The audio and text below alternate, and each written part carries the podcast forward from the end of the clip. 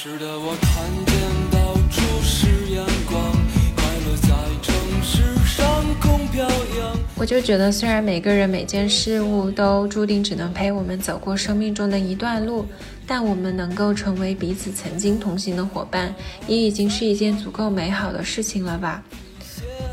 能穿吗？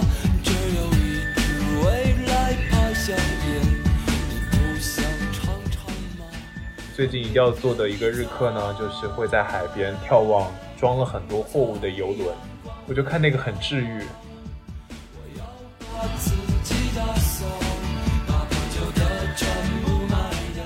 这一段友情最好的地方就是我们互相陪伴过了人生中很多个阶段。他放学了，可能九点过的时候就会带一瓶酒来我家，一起看个综艺聊聊天。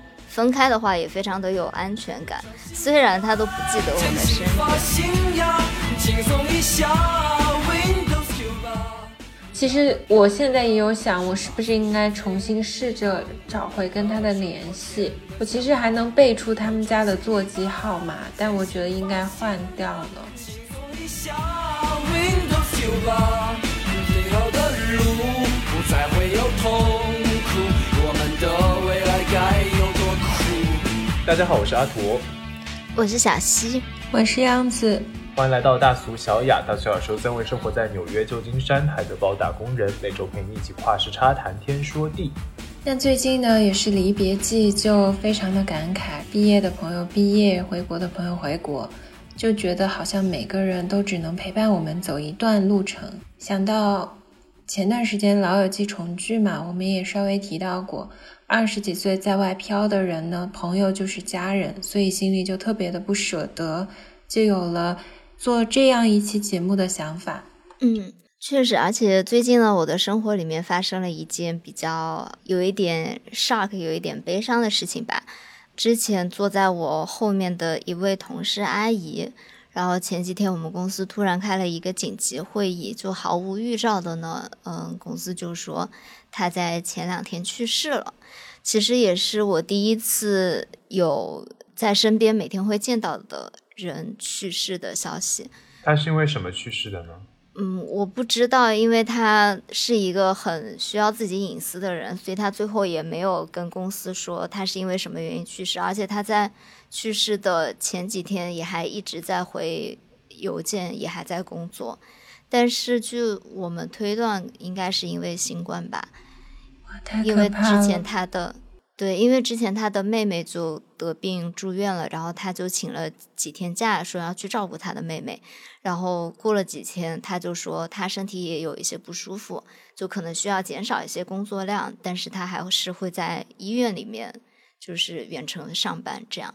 但是没有过几天就接收到了这个不好的消息。他没有打疫苗吗？问个题外话。嗯，他应该没有。其实，嗯，这个阿姨是一个比较固执的那种阿姨。就其实我们公司从一年多以前疫情才爆发的时候就已经远程办公了嘛，但是因为她自己一直还挺固执的，她就觉得疫情这个事情没有外面宣传的这么严重，所以他就一直坚持每天去上班，然后也没有特别注意吧，也没有说一直戴口罩啊这样。哦，那真的是太危险了。嗯，但虽然就是这个开头有一点点沉重啊，但是我们今天还是想要分享一些比较温情一点的陪伴的故事吧。是的，那我们第一个部分呢，就先和大家来分享一下承载着满满回忆的一些物品。那对我来说呢，其实有很多，但是让我一下子整理这个稿子的时候，我想到的当然就是我爸爸送给我的一些古董首饰。就像我之前也有在节目中提到，我爸爸有送给我一个项链嘛，是那种古董项链，但是是莲蓬的形状的，就是取音莲子，古音莲子就是爱你的意思。嗯，包括也有听众朋友在留言区分享说，莲子的浪漫还在于它可以千年不烂，就是你把它嗯取出来，然后好好保存的话。然后另外就是我爸爸会给我送一些古董戒指，就上面雕工非常的精美，有各式各样的主题。其中有一个我很珍爱的戒指，就是渔樵耕读的主题。然后跟爸爸一起去古玩市场去玩的时候，然后淘到了很多有意思的小玩意儿，然后我也会带在身边。我之所以很爱那个戒指呢，就是我这个人有一点小迷信嘛，毕竟是央半仙，我就会觉得戴这种渔樵耕读呢，就是古人也相信嘛，你就可以读书很好。然后可以写出好文章，所以每一次呢去办公室之前，我要写很多东西，我就会戴这个戒指。但是那个戒指它比较大嘛，就有点松，我戴着的时候就不是那么稳。有一次啊，我就把它弄丢了，就特别难过。结果我就在我办公室也在家里，找了好多遍都没有找到，我就特别伤心。结果大概过了一个星期以后，我在我家里的。邮箱里发现了这枚戒指，然后我问了一下我们的邻居，有个群嘛，我们邻居就说他遛狗的时候找到了这个戒指，然后看见我戴过，知道是我的，就给我扔到了邮箱。好好啊，对，就过了一个星期就失而复得了，特别的开心，幸运 lucky。是的，我有几本就是走到哪里都会带的书，嗯，其中有一本是三毛的。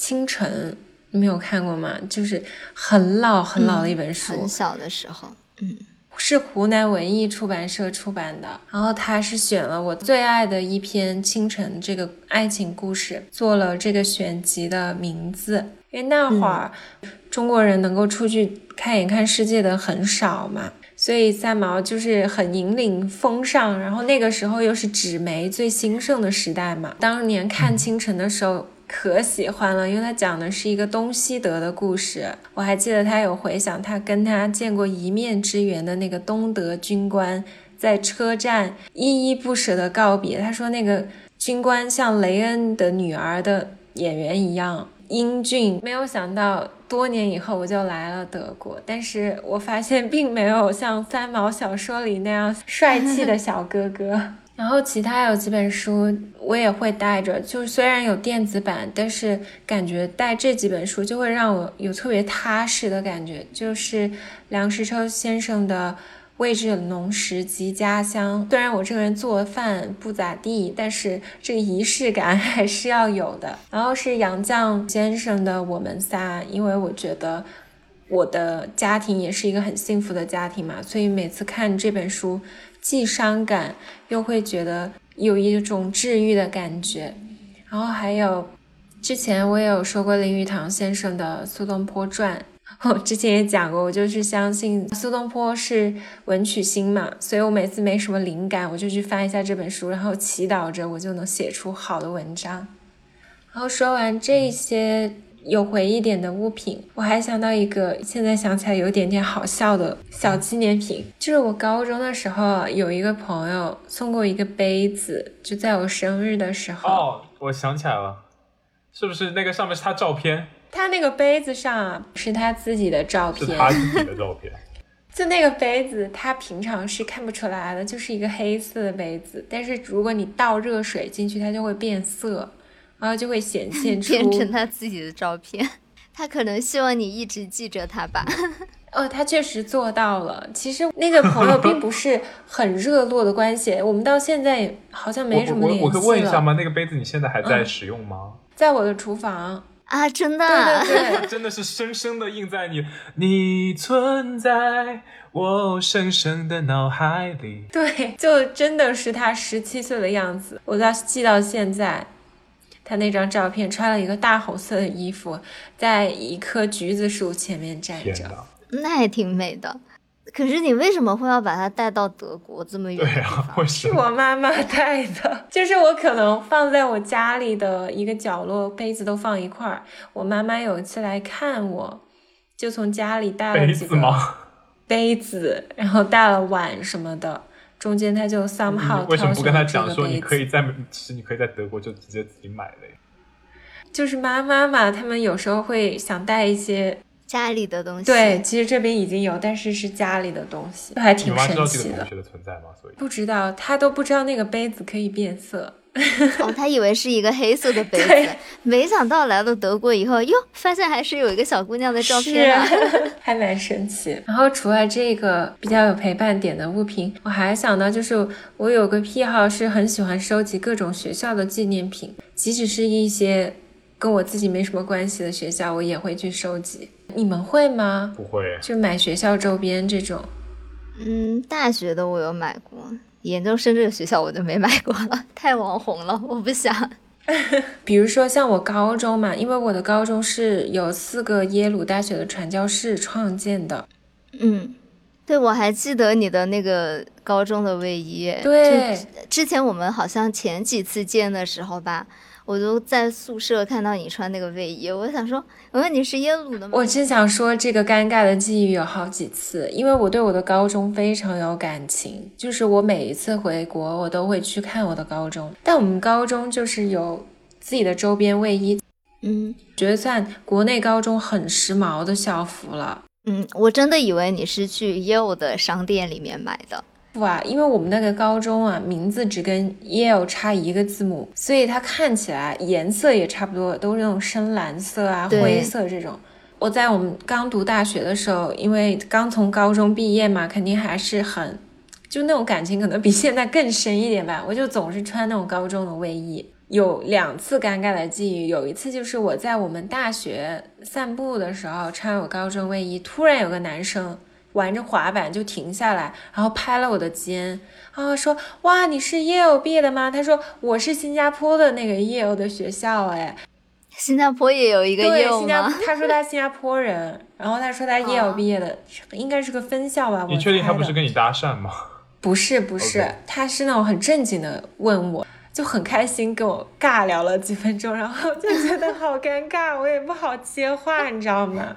还有一次很尴尬的际遇，就是去东岸跟小西一起去的那一趟，我不记就得我们最开始在芝加哥的时候搭一个火车，然后突然有一个嗯美国女士过来就跟我说：“哇，你是 Yale 毕业的吗？我的儿子也是 Yale 的，你们是校友哎。”我觉得超级尴尬。高攀了，高攀了。然后你知道，从那次旅程以后，我就再也不穿这个卫衣了。我只有每次回长沙我才会穿，我觉得太社死了，就搞得我好像是，就算我们之前有个留言说我们攀附高门，我们怎么攀附高门了？附庸高雅，攀附高我高们的定。位有有要追求高雅这件事情吗？就 anyway 了，然后之后我就不敢穿这个卫衣了，我很害怕这种社死的行为。但除了这个卫衣啊，其实我们大学的卫衣，我到现在我也经常穿。就每周我们视频录节目嘛，我很多时候都会穿着我们大学的卫衣录节目。但永远就是滞后一拍，你知道吗？我可能读大学的时候穿高中的卫衣，读研的时候穿大学的卫衣，读博的时候穿读研的学校的卫衣。啊，其实我也会啊，就比如说我在大学的时候，我是不太会穿我们学校的衣服的，因为我会有一点觉得有点矫情。然后，但是后来我来了纽约以后嘛，有的时候会随手，比如说在家里，然后就出去买个菜啊什么的，因为我想说。我们大学就是在西边比较有名嘛，东边有这么多好大学，那人家不一定知道这是一个学校的卫衣。然后没想到有一次我在外面买菜的时候，有一个人突然冲过来 fight on，吓了我一跳，你知道吗？三方还是挺多的。嗯，那因为你是西边嘛，都不说你们在美国，我在欧洲，我穿这个卫衣也遇到过 children's fight on 啊。呃真的、啊，对，我有一次去那个，你还记得小溪我们去那个英国旅行的时候吗？春假的时候，我记得我们去过英国，你接着说呀。去海关的时候，啊，我我大概也是穿了一件就是我们学校的卫衣，那个英国的海关人员就说哦，fight on，然后说真的啊这么 "What？可然后我说。然后他说：“呃，我有经常看你们的那个橄榄球比赛。”然后我说：“哦，不过的确是大学橄榄球应该还挺有名的，所以可能就有很多国际的粉丝这样子。对，国际的粉丝。但是说实话，我是觉得比起我后来研究生学校的这个色系啊，我们大学的那个卫衣是算好看的，因为它是黑色底的，就整体还是挺极简的吧。那我研究生这个学校的衣服就是那种 网红 baby blue，让我觉得真的很难穿出门。我一不是，件都我觉得那个蓝色就是黄种人穿很难，就是配起来。很难驾驭，除非非常白。不过说到这个，我想说一个另外的学校，就是除了美国的，我之前有去早稻田读过一段时间暑校嘛。嗯，早稻田那个卫衣，我真的觉得超级日本人的型号，好小。对，他们 size 超小。哦，那我不行哎，我要穿很大的。我也喜欢那种大的，就是他们好像是均码还是怎么着，那个卫衣就是修身款。对，但早稻田我特别喜欢它的有一个吉祥物叫博士熊，是我的最爱耶。它长得好呆，超呆，我就喜欢这种呆呆的我知道有博士蛙。博士蛙 是？啊，你不知道吗？博士蛙你不知道吗？不知道。但早稻田这个博士熊啊，因为其实美国的很多大学的吉祥物都是熊，嗯，但早稻田的这个就是 somehow 啊，我觉得它这好可爱呀，这只熊不知道为什么觉得很戳到我的萌点呢。对，它也很，它就是看起来太蠢了吧？对，你不觉得它跟可达鸭可能就是有一点，感觉有一点。我们也会把这个放在 show notes 里面给大家看一下。我就超喜欢这只熊，我现在都带到，就是放在床头，我一定要一直。哦，我真的很喜欢它的眉毛，哎，我觉得它的眉毛很有灵魂。这只熊，我觉得它那个小小的眼珠非常有灵魂，几乎看不到，好吧？除了这个博士熊，我还喜欢收集各种小熊娃娃。我大学的时候，床头全是小熊的玩偶，就不同学校的吉祥物。哦，还有一个比较有陪伴感。充满回忆的就是冰箱贴和明信片了。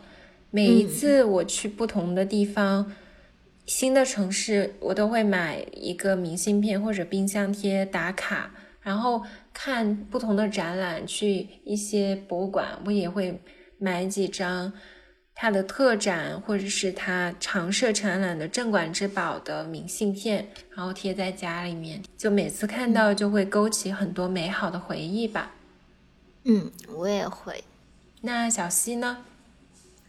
嗯，其实之前我也有跟大家分享过，在一期节目里面，我忘了哪一期啊。就是我有一个从小学一直带到现在的小熊，然后其实这么想起来，他已经跟我搬了很多次家了。我几乎这近八年以来吧，就是每年都要搬一次家，然后换过了好几个城市。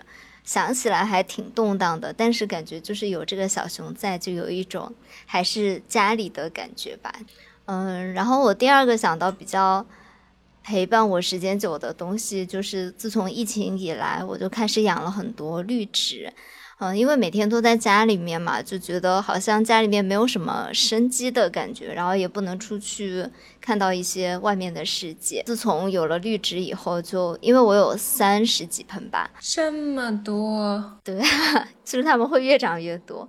你是把它们分盆了是吗？我可能有个十几种吧，然后他们就是会分盆分成两三盆这样。我在想说，你搬家时候怎么办？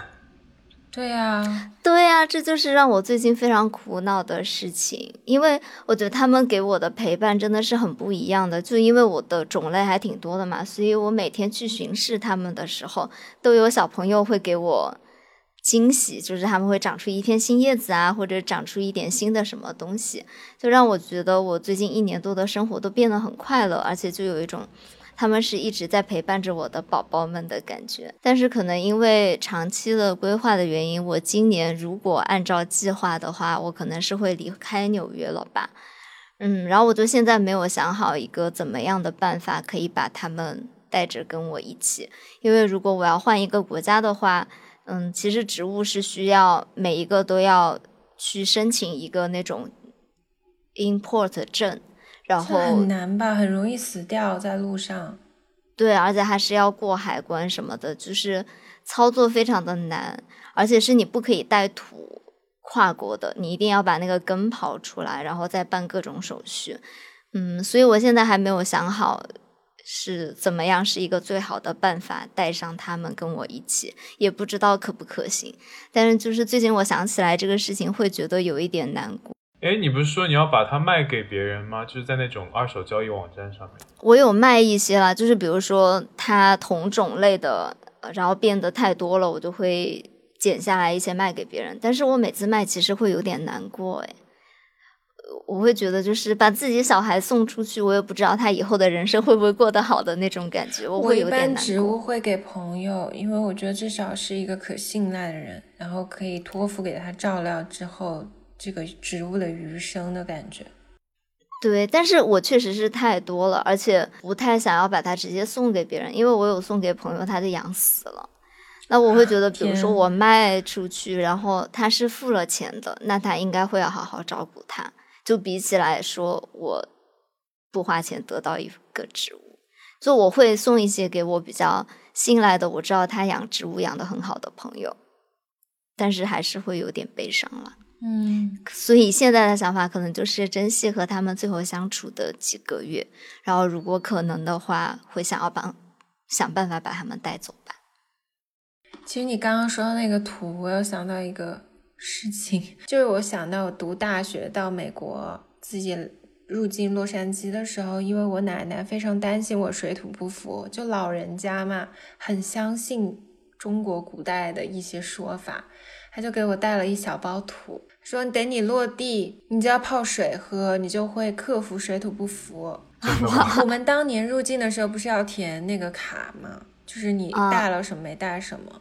啊，你自己填了？我填了，我说我带了土，因为我 我当时什么不懂啊，就是小孩啊，我都没满十八岁。我说我带了，结果我就被海关查了，问了好久。我记得当时我出关的时候，我都绝望了，所有的行李都被拿走，只有我的行李放在边上。而且当时我手机卡也没有，我特别害怕来接我的姐姐会走掉了，我就很担心。那真的是我第一次入关的一个噩梦。我现在回想起来，所以他最后就是把图收走了，就没了。他好像没有收走我的土哎，我现在回想起来，所以你那个土最后走去哪了？你那个从我我有泡水，真的用那个土泡水喝啊？一点点，一个非常小的袋子，就是放耳环的那种类似的袋子啊。那它很好哎，因为土是完全不可以带入境的。是，嗯，问了很久，年代非常久远了，但是我依然记得这个很奇葩的经历。我真的是一个傻到一种境界，idiot。嗯，又离题了。那阿驼有没有这种充满回忆的物品？呃，阿驼一般都会很快断舍离，然后就保持一个 minimalism 的状态。你就是一个没有感情的机器。什么？我我哎，你说到这个，我又想到我前两天在我们村村口遇到一个朋友，他是个德国人，但他在北京住了十年。他说他回德国的时候只有一只中号的行李箱。对，差不多。好。太厉害了！对，其实我搬家大概五个箱子就够了。对，五个箱子那种中型的箱子。你这也不能算是 minimalism。我觉得没有到那么厉害的 minimalism，但是我会尽量避免东西不断的繁殖。对。但是就我现在看你背后的背景，你好像东西很多的样子。没有啊，那些是书啊，那些是文件。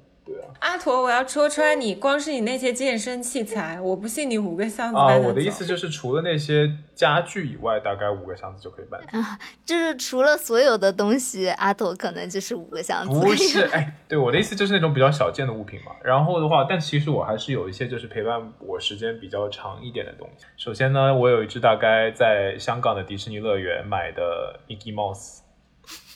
我好像记得他哎，有一次就是阿朵拿着他的 Mickey Mouse 冲出房间，然后对我说：“你看，这是我的 Mickey Mouse。”我怎么不记得了？非常随机的一天，他就非常的兴奋，拿着他的小老鼠过来。但是就是因为他是对我是一个吉祥物一样的状态，就是哎，你这么说，我最近有个朋友要走了，我们爬山小分队的，他送了我两只，一只河马，一只鳄鱼，然后那个河马的衣服还是他妈妈给他缝的，哇，特别可爱。他说就留着陪我了，太可爱了吧？是对，因为这是 Mickey Mouse，就是以前我每次考试的时候，只要有一只 Mickey，只要就是前一天晚上跟这只 Mickey Mouse 睡一个晚上，跟我一样迷信。这说有点怪，然后前一天晚上我把它放在床边，然后第二天考试就能考很好。就有重遇到重要的考试的时候，它对于我来说是一个 lucky charm。反正你就是跟我一样迷信就对了。我们三个人中只有小西是清醒的，他也很迷信好吗？他只是没有告诉我们而已。哪有你？你说一说我迷信的 example，你是不是想不出什么例子？比如说，就是新冠病毒，这不是迷信，这是科学，好吧？对，是迷信。然后还有一只就是轻松熊的储蓄罐，那些储蓄罐呢是就是我在美国就专用的储蓄，因为除了那些 a quarter 就是四分之一美元的那种硬币以外，其他硬币我都会存在那个储蓄罐里。那个储蓄罐现在堆了我大概美国待了八九年以来就所有的还没有存满，存的很满了，已经很满很满很满了。就是自从 Apple Pay 出现之后，我就不需要再存了。我觉得如果在欧洲，我应该一个月就存满哦是吗？并全是硬对，币。反正就是我那种就是小的找零，我就全存在那个轻松熊储蓄罐里面。对，呃，然后还有一个比较重要的就是，我之前也跟大家说，我的人生当中其中一个高光时刻就在住院了十几天嘛。天哪，我们节目一共三十几期，我感觉这个故事已经听了十遍以上了。对对对，哎，不好意思，因为我们的人生比较有限，对吧？我在生病的时候呢，就有一个就老师的大学同学，然后就是也非常照顾我。他生活在大阪，然后就是他为了我特地跑到京都的广隆寺去给我求了一个就是保平安的那个护身符。好对，然后就专门交到我手里，对，然后就之后就一直带着这个护身符，因为我觉得那是我人生当中非常重要的时刻，所以我就觉得说，如果带着它，呃，今后的路希望也可以平安顺遂，然后就健健康康这个样子。嗯，这个很暖心。嗯，我也有带着，我之前去爬富士山的时候，爬到山顶有一个纪念性的那个木牌牌，我那个就一直挂在我家里面，嗯因为它就会告诉你什么勇于攀登，什么 攀到顶峰之类的。对啊，很有纪念价值啊！那你倒是非常的勇敢了，好吧？呃，那除了这些陪伴我们时间非常长的小物件呢，还有一些一直以来陪伴着我们的习惯和爱好吧。就比如说，我和央子就 非常的喜欢看各种各样的节目。综艺，央子，你先来说一说。综艺就综艺吧。就其实我觉得综艺节目那么好笑的不多，一个是康熙，一个是快乐大本营，别的我有的时候会有点笑不出来。小西抢了我的台本，真的是我留学期间非常重要的 “quote unquote” 精神食粮。真的有食粮吗？可能是精神零食、精神薯片。对，小西刚刚也提到的《快乐大本营》，这个真的是我每周末都要看，即使不好笑，我也会放在那里当背景音。突然想到了《快乐大本营》最近这一期的一个情节，就是你不是说你看很多集康熙都能背台词吗？然后这期有一个环节，就是他们要倒放经典影视剧里面的台词，然后让这些嘉宾来猜他们说的是什么话。毛不易真的是每一期都立马能说出下一句台词，但是毛不易却说不出自己唱的歌。哦，对。你看吧，你又能跟我接上梗，你这期是不是又看了？我必然，我每期都看了。我觉得真的很神奇，就我不管说哪一集生僻的《快乐大本营》的剧情的梗，然后央子立马就能给我反应出来。对我上次说那个什么背《水调歌头》，我万万没有想到小七非常自然的接下去说：“哦，对。”我心想：天呐，你这也看了？看快本还有一个原因，就我小的时候特别喜欢看快本，但是我家里不让我看，因为我是长沙人。你可以直接去演播厅看。对，我有去演播厅看过，但是演播厅看其实没有那么、哦、对，而且其实搞笑的就是那么一点点，就像我们的节目一样，其实搞笑的地方，其实好听的地方也并不多。对，靠剪辑和后期，很多时候要。那说回来。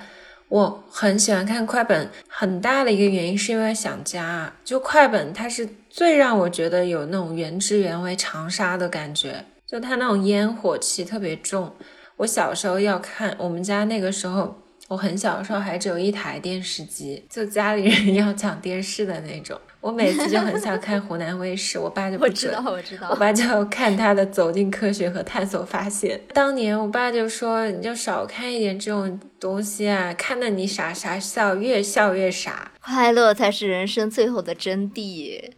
聪明有什么用呢？就快乐就好啊。”强行给我们洗白。听咱们节目的还有很多小朋友在高考，好不好？你能不能传递点正向的信息？就很正能量，阳光积极正能量。但其实我小时候也会，就是那个时候基本上我家是我外公掌握遥控器大权，因为我小时候住校嘛，而且周日就要返校，周六那个晚上是我在家里的唯一一个晚上，我就很想要看《快乐大本营》，然后但是每次一开始放快本湖南卫视的时候，我外公就会说你又要看湖南卫视这种垃圾东西，然后他就要抢过遥控器去看那种亲情调解节目。我想说这有区别吗？还不如《快乐大本营》。亲情调解节目是什么？不是，就是那种什么金牌调解，你们家会看吗？我不知道，我爸妈那个时候一直在看《非常》。那你爸妈担心的比较早。既然杨子说到了他的家乡节目《快乐大本营》，那我们成都也有非常多很 local 的节目，就给我带来了很多的陪伴感。就比如说现在全国都很火的《谈谈交通》，你们有看过吗？没有。完蛋了，你们跟我一点共鸣都没有。就是那个二仙桥走成华大道，哎，算了，你们没看过，尬掉。我相信一定有听众朋友们看过《谈谈交通》，好吗？举起你的手，告诉我。就跟那个黄金眼是不是差不多的感觉？对，因为他就是一个交警，他叫谭交警，他去路上抓那种违章的车辆嘛，然后就会采访他们说你为什么要违章啊，然后就进行一段深趣的采访。但是因为他后来渐渐在成都就变得很知名，然后就有很多人上节目了以后就表现异常兴奋，然后就还有很多人在拍节目的时候会闯进镜头跟谭警官握手什么乱七八糟的，然后就很搞笑。是他长得很好看吗？啊，倒也不是，就是他每次问问题就很好笑。然后还有一个就是李伯清，马伯骞马掉李。哦，这是什么？四川卫视播的吗？那我们可能收不到呀，姐姐。那说完这个综艺呢，其实我们还可以说说剧集啦，比如说我们之前也有说到的《老友记》，没有什么糟糕的事是一集《老友记》解决不了的，如果有就来两集。那除了《老友记》呢，我还想说，现在还在看《家有儿女》的应该不止我吧？可能只有你们还会看吗？没有。自信点就是你，哭了。听众朋友们，如果有人还在看，请告诉我，我不是一个人。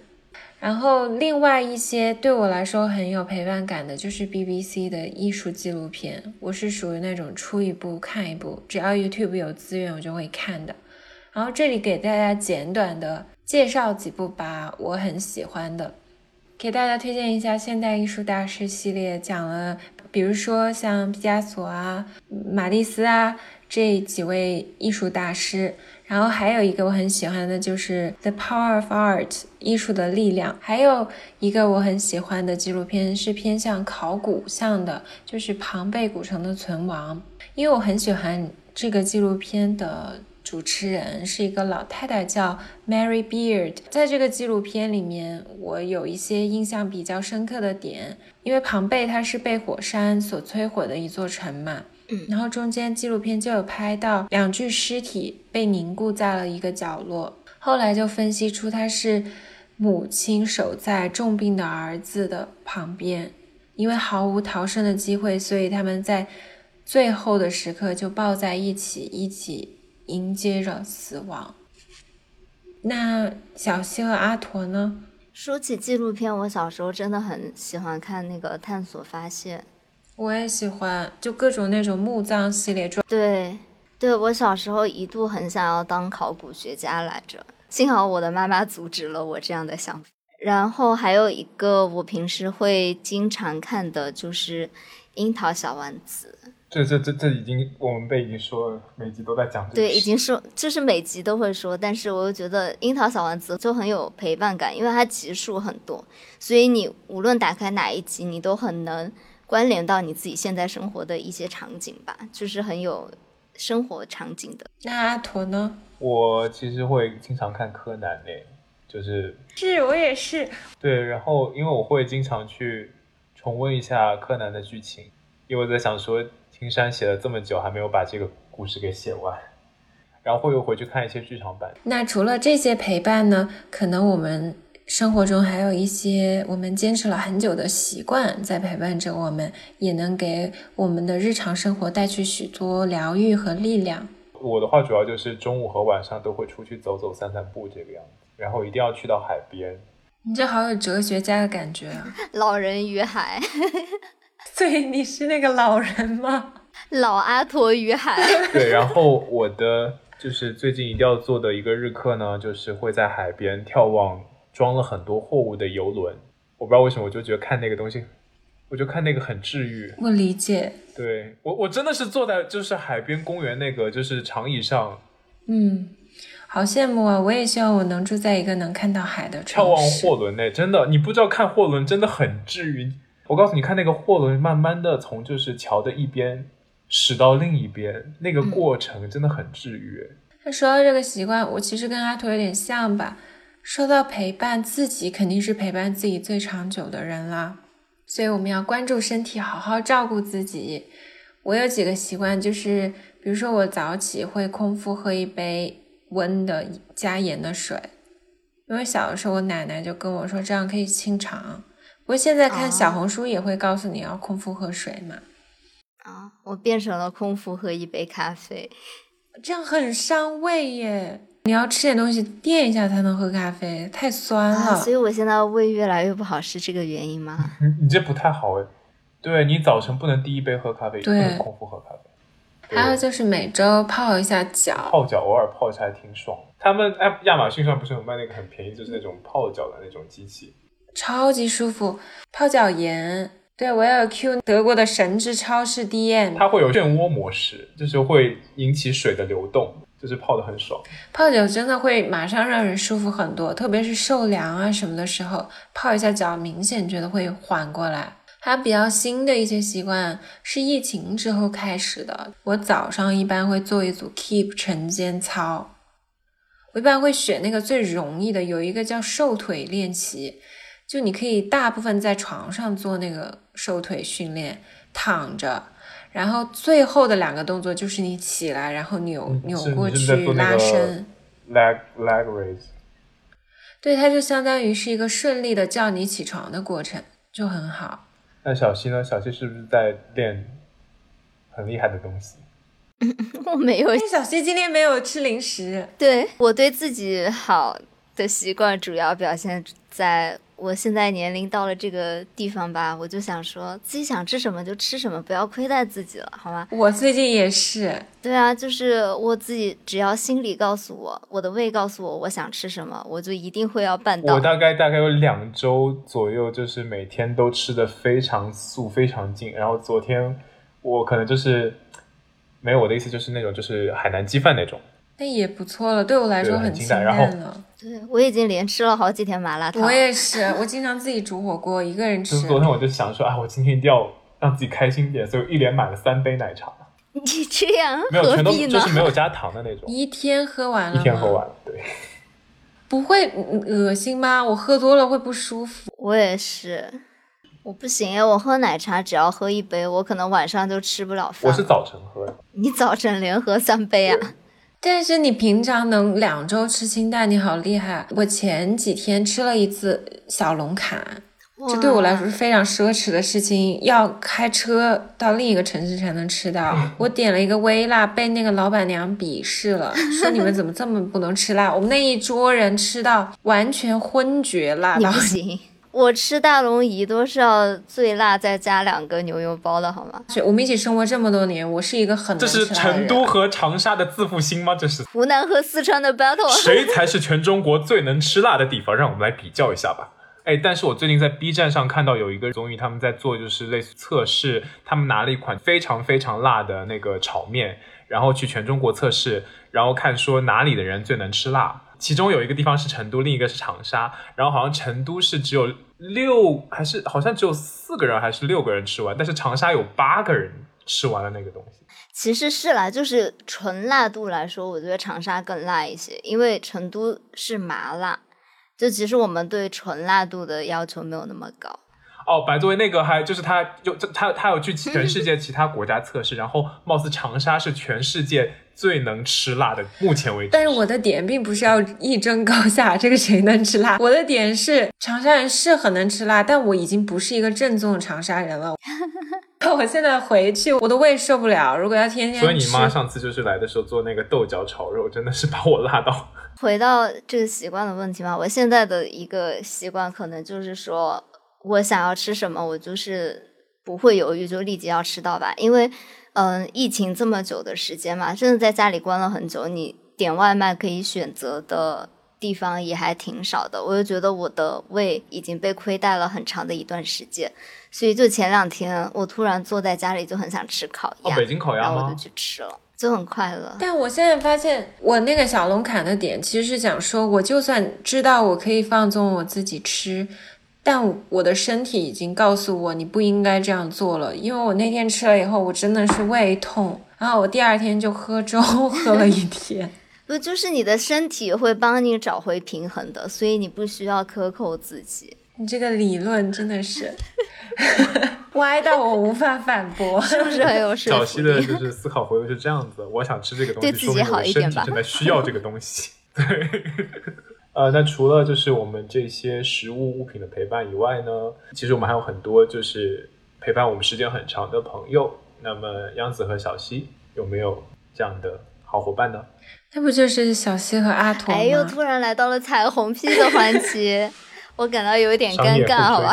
每次这个环节我都无话可说。是我们四年没见的网友我们。上个上上个月偷偷的见了一下，对，其实只有我跟你们四年没见，心酸了。什么叫偷偷的见了一下？我们大张旗鼓的宣扬，我们见了，已经宣扬了很多次了？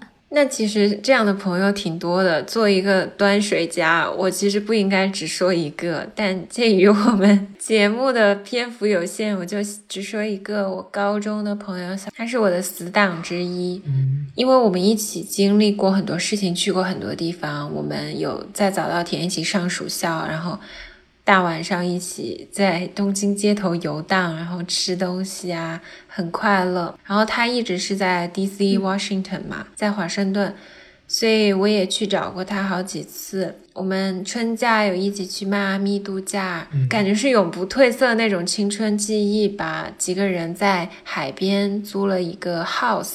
那样的大房子住，住了几天。中间有个小插曲，我还记得，因为我们去迈阿密边上有一个叫 Key West 的地方，是海明威之前的故居嘛。那个地方呢有对鸡的崇拜，所以他们的鸡都是放养的，就满大我街怎么没有，印象？我看到很多猫，但是没有看到鸡。有很多鸡。我很怕鸡嘛，听过我们节目的朋友应该都知道。然后我们在一个餐厅点了餐以后，就坐在那个外面，但是我们虽然坐的高脚凳，那个鸡一直在我们的脚底下徘徊。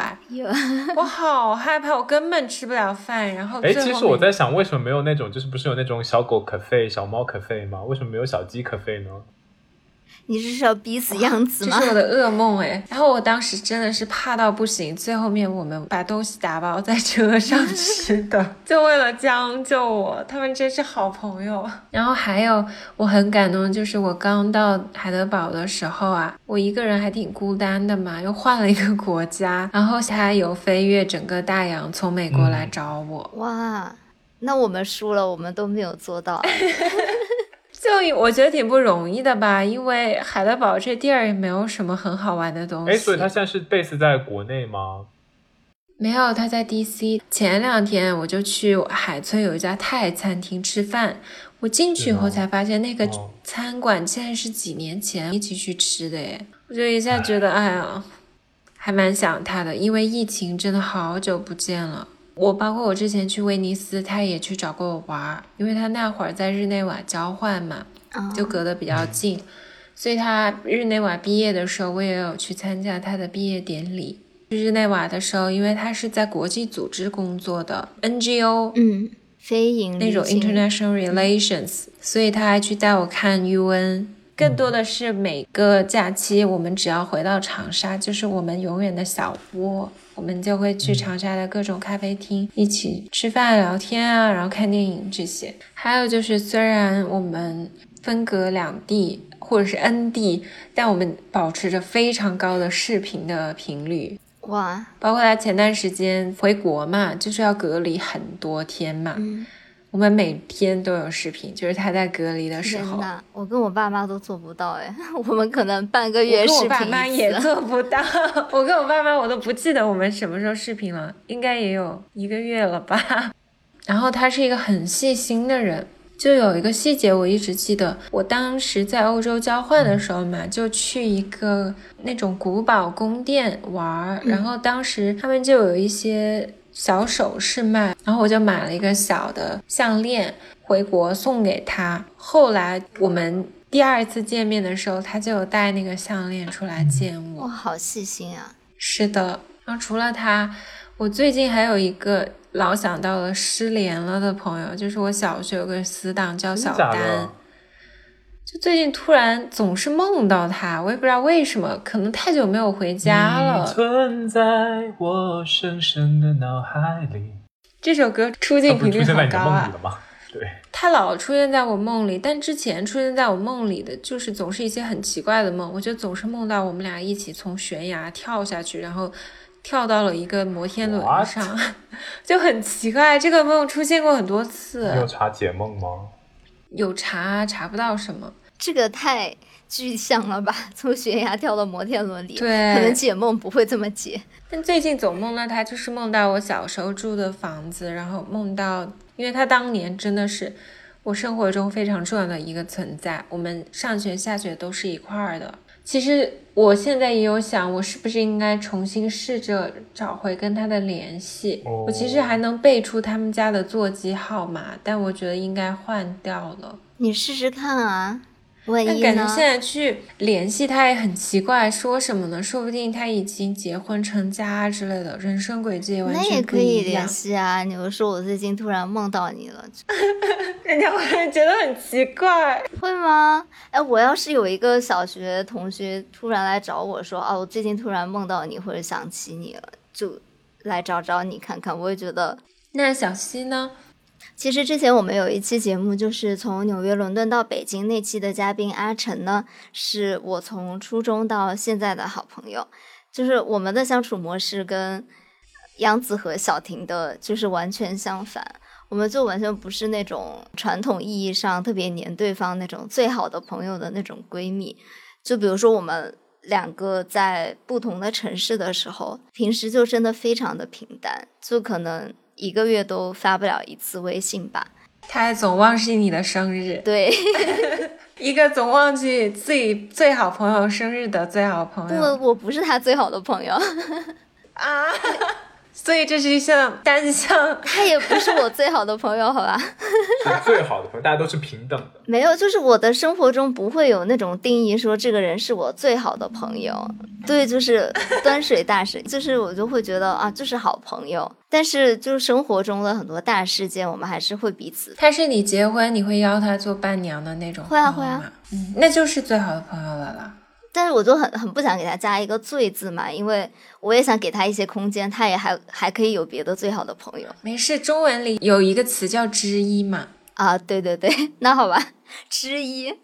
就我们一见面的话，就会一起回到小时候在一起的那种感觉吧。就是我觉得这一段友情最好的地方，就是我们互相陪伴过了人生中很多个阶段，然后分开的话也非常的有安全感。虽然他都不记得我的生日，但是我的理解啊，就是他可能在我这里很能够做自己吧，所以他也觉得不记得我生日，我还是当他是个朋友，好吧？我觉得这个很搞笑的一点是，因为小溪会给他送生日礼物，很像单向奔赴的感觉。阿成甚至不记得我是哪一天的生日，就是我过生日的当天并没有发朋友圈嘛。然后我是过了几天，然后突然想起来，哎，我好像生日过了几天了。然后我就想说还，还是有几张照片可以发一发。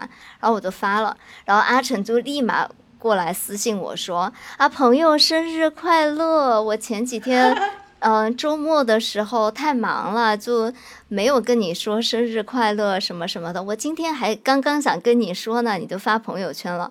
然后我就跟他说，我不是今天生日啊，没有，他比我还好一点，我都没有看到你这条朋友圈。没有，但是你 有送上生日祝福，好吧？嗯，但是我比较怀念我跟他一段相处的时间，就是除了我们初中、高中每天在一起之外，我在纽约刚毕业找工作的那一年嘛，他那个时候其实也还挺忙的，他白天在上班，晚上在上夜校，然后他放学了，可能嗯九点过的时候就会带一瓶酒来我家，一起看个综艺，聊聊天。他跟你住很近吗？那个时候？对，就是我们一直在纽约住，可能就是隔个走路五分钟、十分钟的距离吧哦、挺。好的。嗯对，哇，如果是我，可能就想在你家过夜了，我不想再走回去了，好累，感觉。哦，就那段时间，我其实是稍微有一点点苦闷的嘛，因为其实我有一些朋友、同学都已经找到了合适的工作，然后我还在找的一个状态。其实你刚毕业找工作的时候，心里面还是有一点慌的嘛。阿成也没有说就是每天专门过来陪我，他只是可能下班了也想找一个人一起吃饭，然后刚好就陪我度过了那段有点苦闷的日子。然后后来我们一起在纽约上班，每周末都会互相约着我们彼此的朋友一起来我家或者他家一起玩游戏，就是有那种老朋友住在距离很近五分钟十分钟的地方，就有一种很安心的感觉吧。然后希望我们能以后也过上这样的养老生活吧。嗯，然后刚刚央子有说一些他小学的死党嘛，你知道我为什么突然想到这个吗？就是因为前几天也有一个点，就小红书有戳到我啊，怎么老 Q 小红书？你知道我们在节目里老 Q 小红书，连我妈妈都回家下了一个小红书吗？真的吗？小红书不找我们做推广吗？他看不上我们。那话说回来，除了因为我老是梦到我那个朋友。还有个原因，我发现他们最近在发什么复古怀旧大头贴哦，我从来都没有。你们小时候有照过吗？小时候我小学每次出去玩，我就喜欢跟他们照大头贴。对，哇，你说大头贴三个字，我脑子里面就出现了很多我小时候照的大头贴的那个画面。对，而且日本的那种就是有太大的美颜效果，那个修修正太厉害了，实在是。国内小时候的是不带美颜的，只是边框有花纹。我跟我小学死党拍的大头贴，现在还压在我我长沙的家里的那个书桌的玻璃板底下。啊，那小齐说回去吧，我又扯远了。没有没有，我接着说，我这个小学或者幼儿园就认识的朋友啊，就是我跟他认识，其实我们俩从来也不在一个班，只是我们住在一个小区嘛。然后我的外婆和他的外婆每天下午一起打麻将。那暑假的时候，我们两个小朋友非常成都的就 social 方式了，对对。然后我外婆可能也不放心我自己一个人在家，那我外婆就会带上我一起去她家打麻将，我都会跟她一起玩。嗯，然后虽然我小学五年级以后就转学去了另外的学校读嘛，那我们的学校什么都不一样了，而且后来我们家也搬家了。但是每次回到成都，我们还是会约着一起出来抓娃娃。然后他就会跟我介绍我不在成都的。你能抓到吗？我能啊，我能，我抓娃娃还是挺厉害的。好，可以，下次让你跟我抓。嗯，就而且他会跟我介绍说我不在成都的这段时间开了哪些新的娃娃机，然后哪个地方比较好抓，然后哪个地方的夹子怎么样，就有一种好像我不在成都，但是他都帮我把这些打探清楚了，然后我回去就可以立刻抓到很多娃娃，就是那种很简单的快乐的感觉吧。然后其实我有好多小学和幼稚园的时候的同学，我都没有联系了。但是我的爷爷奶奶都知道他们现在的现状。你爷爷奶奶可能也是从他们的爷爷奶奶那边听过来的吧？其实以前的小学和幼稚园，就家长都会关系很紧密，一直过了二十几年，他们还会互相联系。然后他们就会跟我说，我的哪个小学同学带了男朋友回家，或者哪个。什么幼稚园的同学博士毕业回国啦，等等等等，我就觉得这个是小时候大家读的学校都离住的小区很近的一个好处吧。但是就现在啊，我的邻居是谁？虽然我每天在家里，但是我完全不知道，哎，跟那个时候有点不一样的感觉吧。那托呢？我最近交流比较深的就是我的大学室友，就我们的相处模式还挺神奇的，就是我大概只要突然灵光一闪，然后我想说。快，你在吗？你在吗？你在吗？然后我这边有什么事我要跟你讲，可以给你打个电话吗？然后打个电话过去，然后他他一般来说大部分情况都是会接的，就是很快会回。哇，我没有想到哎，我觉得他是一个还挺冷的人哎。然后就是我可以把很多我生活当中的烦恼跟他讲这样子。对，然后还有就是之前来我们节目里面做嘉宾的和阿成出现在同一集的芒果同学，因为我们现在。生活当中很多处境比较像，包括工作上的烦恼啊，我会跟他经常就是进行一些非常深刻的交流。可是芒果这么忙了，你好意思忙他吗？会想要在，比如说他中午休息的时候啊，芒果中午休息是他唯一吃饭的时间，你还要想要烦他？对，会聊一些他呃生，也会聊一些他现在生活和工作当中的烦恼啊，然后就互相交流，然后一起展望一下彼此的未来啊，这样。最后一个重点就是。我有高中同学跟我是同年同月同日同妇产科医院生，哇，对，同妇产科医院，你有看你们身份证号后面，你们可以知道你们中间隔了几个人呢？对，反正我们就是一起念念的同一所小学，同一所中学，同一所高中，一起出国。其实就之前在东岸跟西岸的时候，我们大概每年回国了以后也会稍微聚一下。那我们这一期聊了这么多，刚刚最后这个板块也说了一下老友们之间的这些陪伴。其实为什么想做这一期节目，还有一个契机，是因为疫情期间陪伴我撑过最难熬的德国的寒冬的挚友们都会在这个夏天离开了，所以我就会。觉得很难过，就包括我之前也有说过，我们邻居之间会做那种转转会，疫情就轮着做东吃饭嘛。然后我这个人有时候就生活能力捉急，就把自己锁在门外面。结 果是我邻居他们之前在学生宿舍练就的本领，用卡把我把门开了。还有一次公交停运的时候，我在邻居群里面吐槽了一下这个车不靠谱，然后中间有个邻居还去接我，就感觉真的是非常非常好的朋友吧。前几天就大家一起去其中一对夫妻，他们十几年前上大学的大学城去逛了逛，算是算一个告别吧。然后后来我们又开车去吃那小龙坎。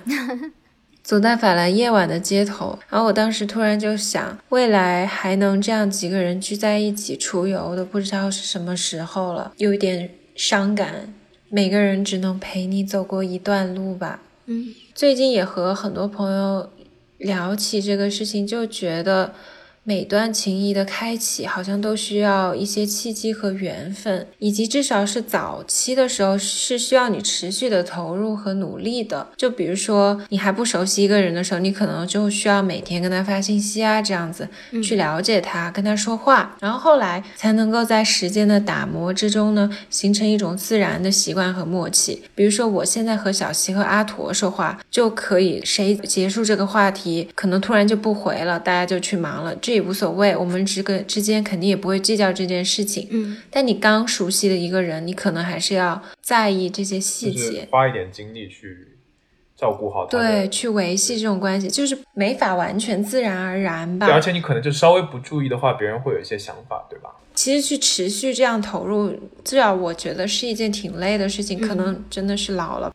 而且随着你的年纪越来越大，你生活当中会有很多别的事情占据了你的时间，那要去经营友情的时间的份额就会越来越少。然后说回来，我还有想到这一点，是因为前段时间 BBC 有报道菲利普亲王去世嘛，嗯，然后当时那个女主持人就说这件事给她最大的感慨是 Nothing lasts forever。是啊，真的是，就没有什么能够是永远的。Forever love, forever love。怎么突然唱这首歌？我就觉得，虽然每个人每件事物都注定只能陪我们走过生命中的一段路，但我们能够成为彼此曾经同行的伙伴，也已经是一件足够美好的事情了吧？是的。即使我们的生活充满了变动和迁徙，像。小溪和我可能现在经历的比较多啊，就是这种 舒适区不得不被不断的打破，每天都被打破。阿驼也不是说他一直舒适，就是他生活相对稳定一些嘛，也没有很稳定，我还在等我的签证。但我有时候觉得，偶尔能够在舒适的陪伴中躲避一下，哪怕只是停留一小会儿，也是非常不错的。就比如说，我看一个快本，让我能够逃避一个小时。开心的笑笑，给自己充电，不去想任何其他的事，充电一下之后再重新去挣扎。对，就请允许成年人也拥有一些不用坚强的时刻吧。好的，那今天我们的节目就到这里了，我是阿驼。我是小溪，我是央子。那就祝大家的生活中都有人陪，或者有东西陪，或者是学会更好的自己陪伴自己也不错。嗯、下周再和大家见面了，拜拜，拜拜，拜一起追梦，为你唱首歌，不必太感动，因为这样看着我害羞。